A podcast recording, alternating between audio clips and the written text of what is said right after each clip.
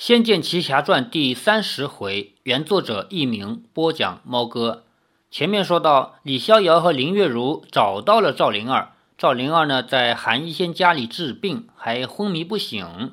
李逍遥、林月如两个人分头行动，找来了药材，然后赵灵儿就醒来了。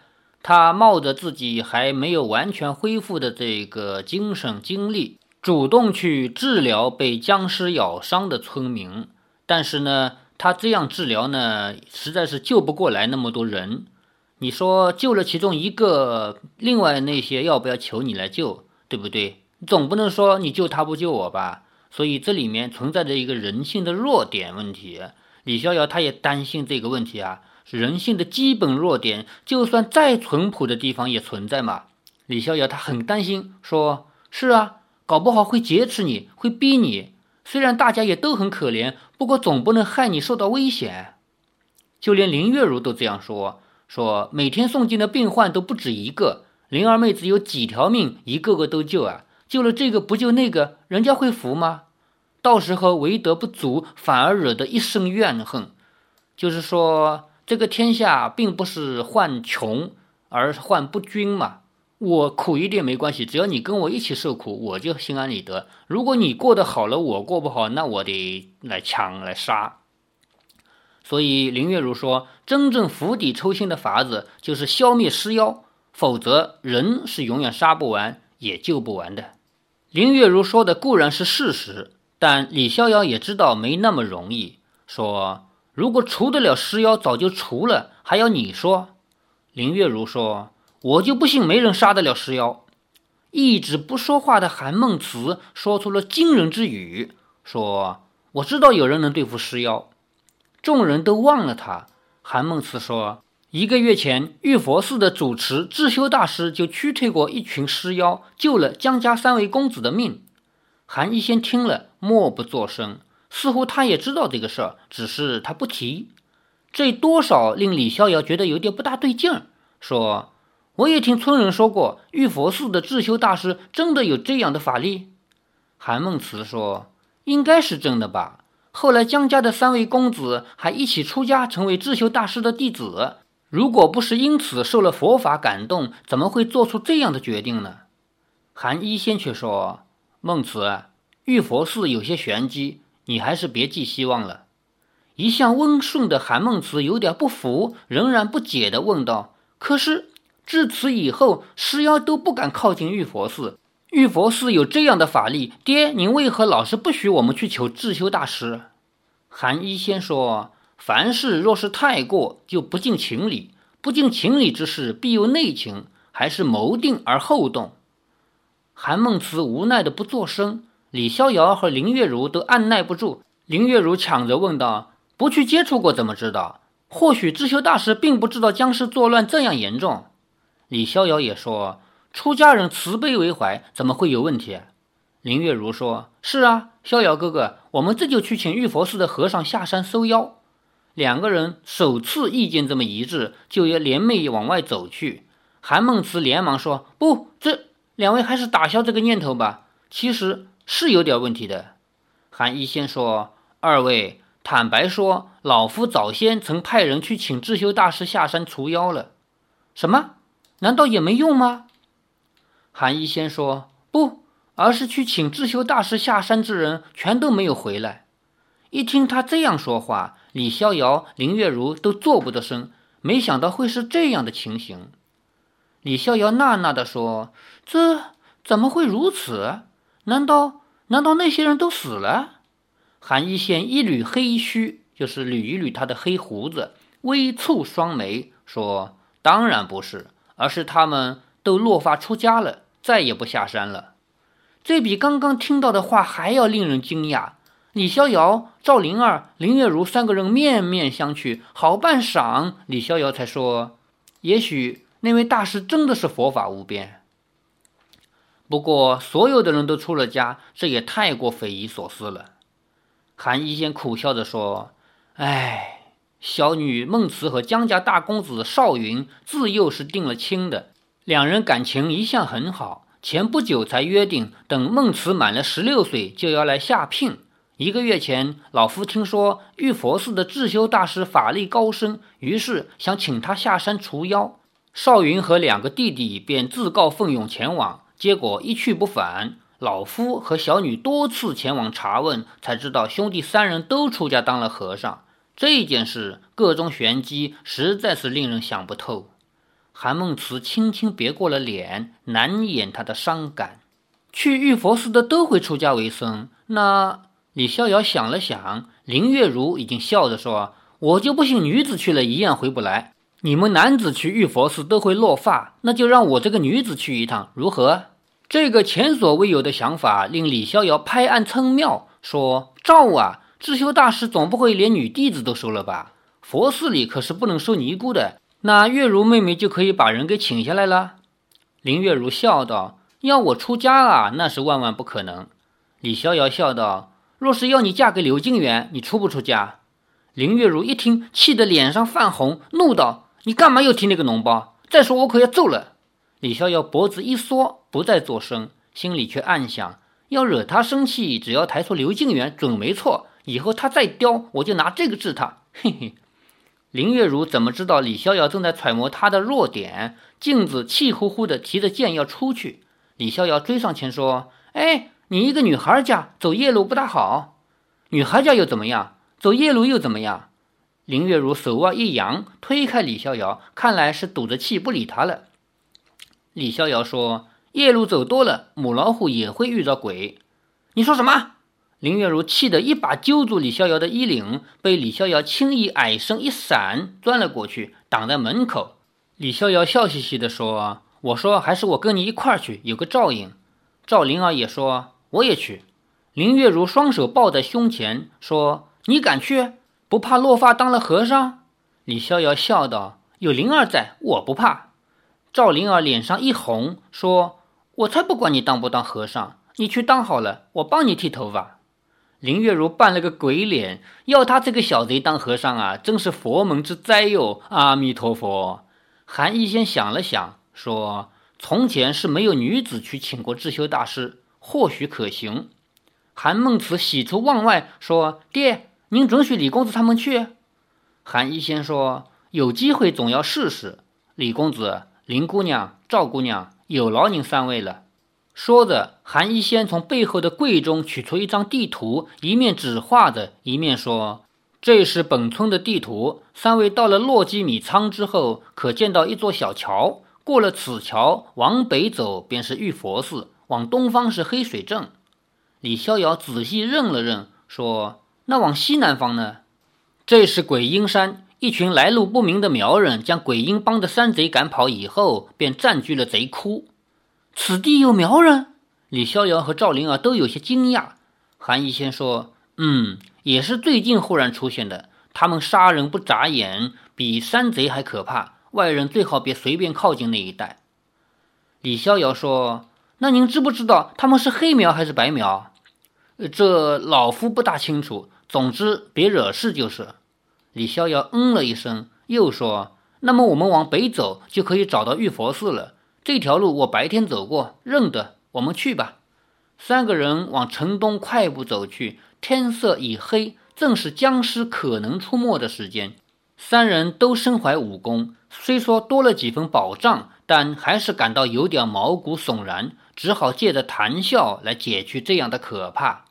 洛基米店店外有不少居民徘徊不去，伙计们正收拾店面，那几名彪形大汉挡在门口，喝道：“关店了，回去，回去，明儿再来。”有一名衣衫破旧的老头拼命挤到前面去，哀求道：“我已经等了一下午，求老爷就开开力吧。”他把钱捧在手上，已经伤心的快哭了出来。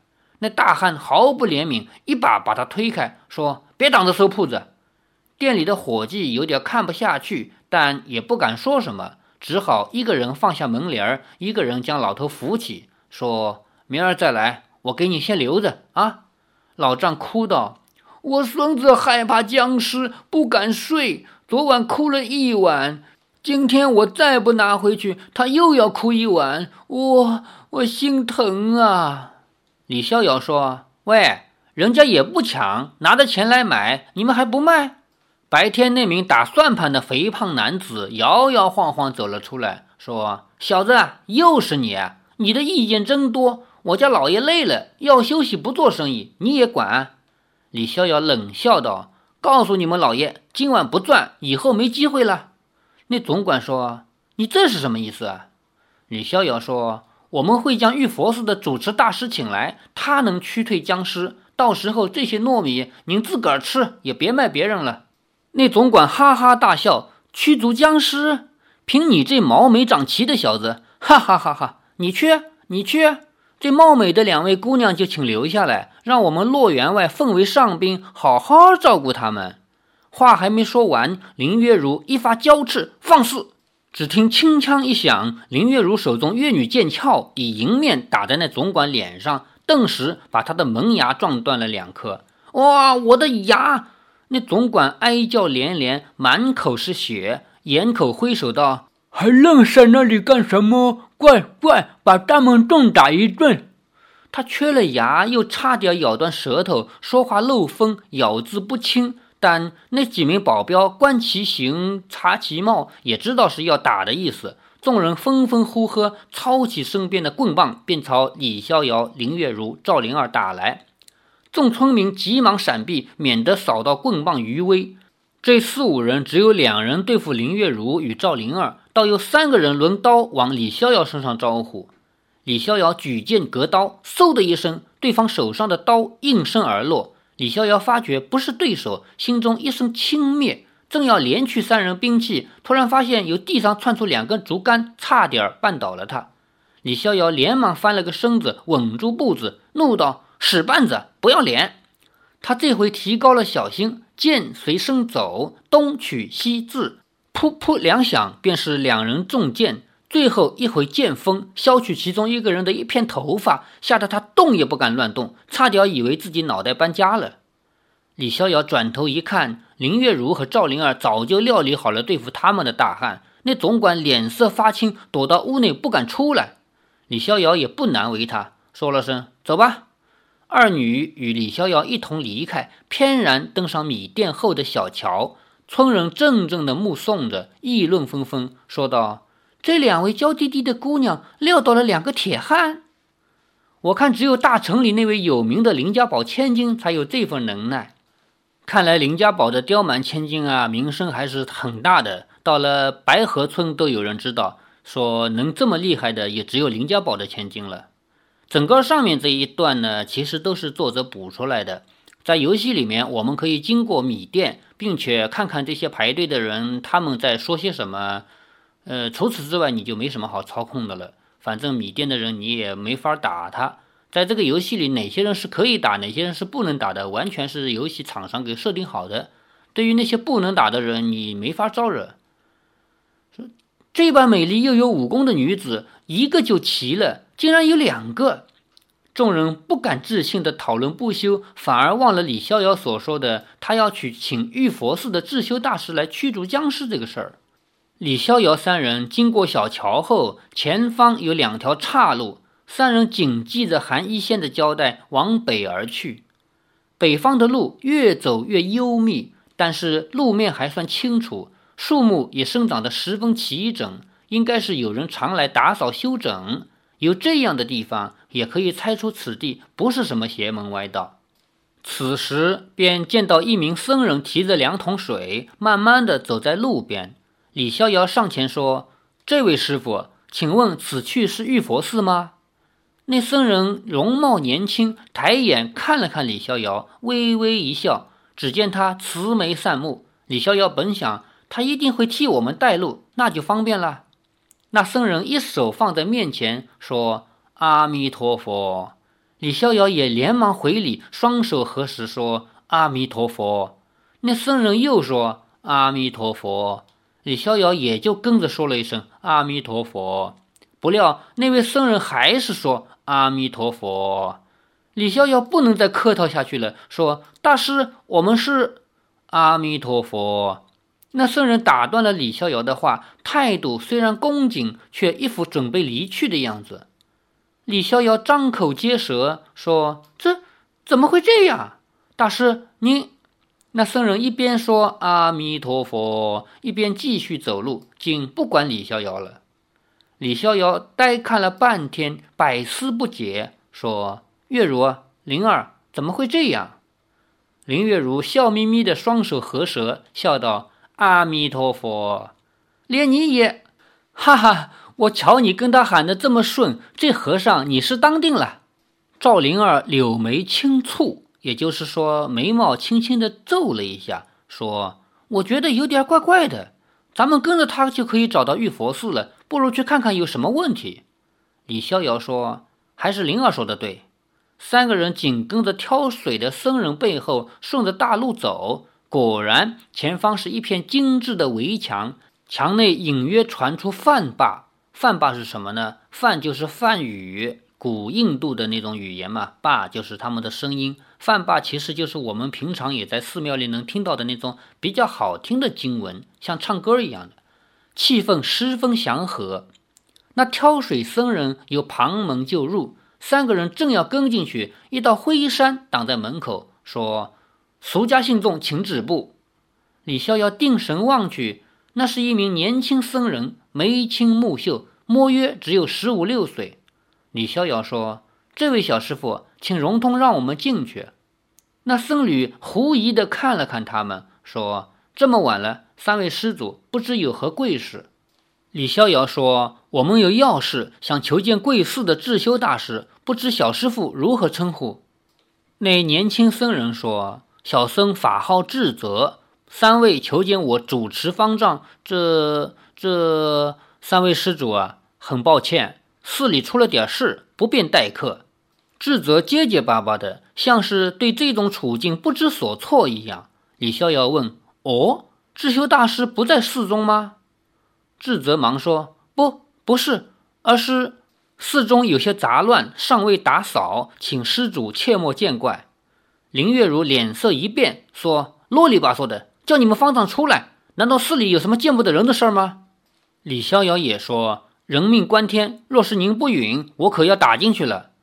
智泽连忙说：“别，千万别打进来，我给您通报。平平僧马上进去通报一声，我马上进去。”说着，智泽后转奔进寺内，一面大叫道：“方方丈，方丈，有人来了，有人要求见呢。”李逍遥忍不住摇头说：“慌慌张张的，什么出家人？”林月如也很奇怪地说。这个和尚怎么见到我们，神色如此慌张，正眼也不敢瞧一下？李逍遥转向二女，笑道：“哈哈，我看出家人虽然说四大皆空，不过突然看到两位美女驾到，也不知所措了。”林月如白了他一眼，说：“哼，你以为天下人都跟你一样，是个轻薄的小淫贼？”赵灵儿仰脸看了看寺庙，又四下里张望了一会儿，脸上神情越来越凝重。连林月如都觉得有点问题，便说：“灵儿妹妹，你怎么了？”赵灵儿想了一想，才缓缓地说：“我觉得这间寺庙四周似乎有一股妖气。”林月如、李逍遥惊讶地互看了一眼。李逍遥说：“妖气？这里是佛门清修之地，怎么会有妖气？”赵灵儿注视着这个寺门，说：“嗯。”这个我也说不上来，但妖气有很多种，这并非是邪恶的妖气。妖气难道还有好的吗？李逍遥不解地问。赵灵儿说：“你以为妖是如何产生的？难道凡人凡物修行，就先决定了要修成妖还是成仙才去练的吗？若不是这样，又怎样？”赵灵儿说：“除了天生的以外。”凡是有灵之物得了机缘，开始修炼法术，便都是往成仙成圣的路上走去。但是，万一误解了术法，或是走上了偏激的路子，以邪气的方法修炼，那练出来的就是妖法。所谓的妖，多半是练坏的仙，所以还是同出一脉的。李逍遥说：“原来如此，那妖气就是变了质的仙气啊，可以这么说。”在这里呢，就提到了我们中国民间或者说中国传说里面对于妖仙佛魔鬼神的理解。在我们中国传统的文化里面呢，本来是没有佛和魔的，佛啊、魔啊、菩萨啊、罗汉啊这一套呢，是原产于印度，经过西域一带，也就是我们现在的什么什么斯坦，还有我们中国现在境内的新疆这一路传过来，传到我们中原。在佛教传入之前呢，我们中国其实没有自己的宗教。其实道教本来就不是一个教，道教只不过最初是道家。后来佛教传入以后呢，我们中国本土的道家就变成了宗教里面的道教。那么所谓的佛和魔什么意思呢？我们看《西游记》看多了，总以为佛就是那种有很大的灵力、法力，可以一下子游遍四海，随便吹一口气定人生死。其实不是这回事儿。在佛教的里面，所谓的佛其实就是想通了的人，也叫觉悟了的人。觉悟这个词其实就是佛教用语了。我们现在已经没有这个感觉了，经常说你这个人觉悟很高吗？你这个人有共产主义觉悟吗？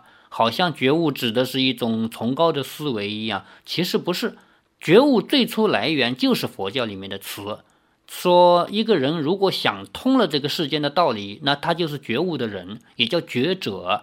觉者就是佛。所以我们还有一句话说：放下屠刀，立地成佛。也就是说，你只要从现在开始不做坏事了，你认认真真做一个人，那你就可以成佛，并不是说一定要像唐僧那样去经历九九八十一难才能成佛啊。我们中国的文化对于佛教的理解呢，还是有所偏差的。那么，所谓的魔是什么呢？魔就是我们内心如果有了一种错误的观念去做坏事，那么这个就叫魔。所以也有一个词语叫心魔。这个世界上最大的魔，其实是每个人内心的心魔。而我们每个人都有佛性，因为我们每个人都会偶尔的有一些好的想法嘛。我们人内心的争斗，就是自己内心的佛性和心魔之间的战争。这个呢，是佛教里面的概念。在佛教传入我国之前，在我们民间就有神和鬼的概念。神和鬼本来也没有什么区别了，都是指死人。只不过神呢是那些伟大的人，比如说啊尧舜禹汤，还有周武王，还有周公，还有姜尚，也就是姜子牙，他们这些人因为生前实在是太伟大了嘛，所以死了以后他们就成了神，而那些普普通通的人死了以后就成了鬼。所以我们一般来说是，不管是谁啊死了，我们都说希望你死了以后能保佑我怎么怎么样。为什么人死了以后能保佑你呢？我们都认为人死了以后灵魂还是存在的，而且他拥有一定的法力，能够改变我们世间的事情。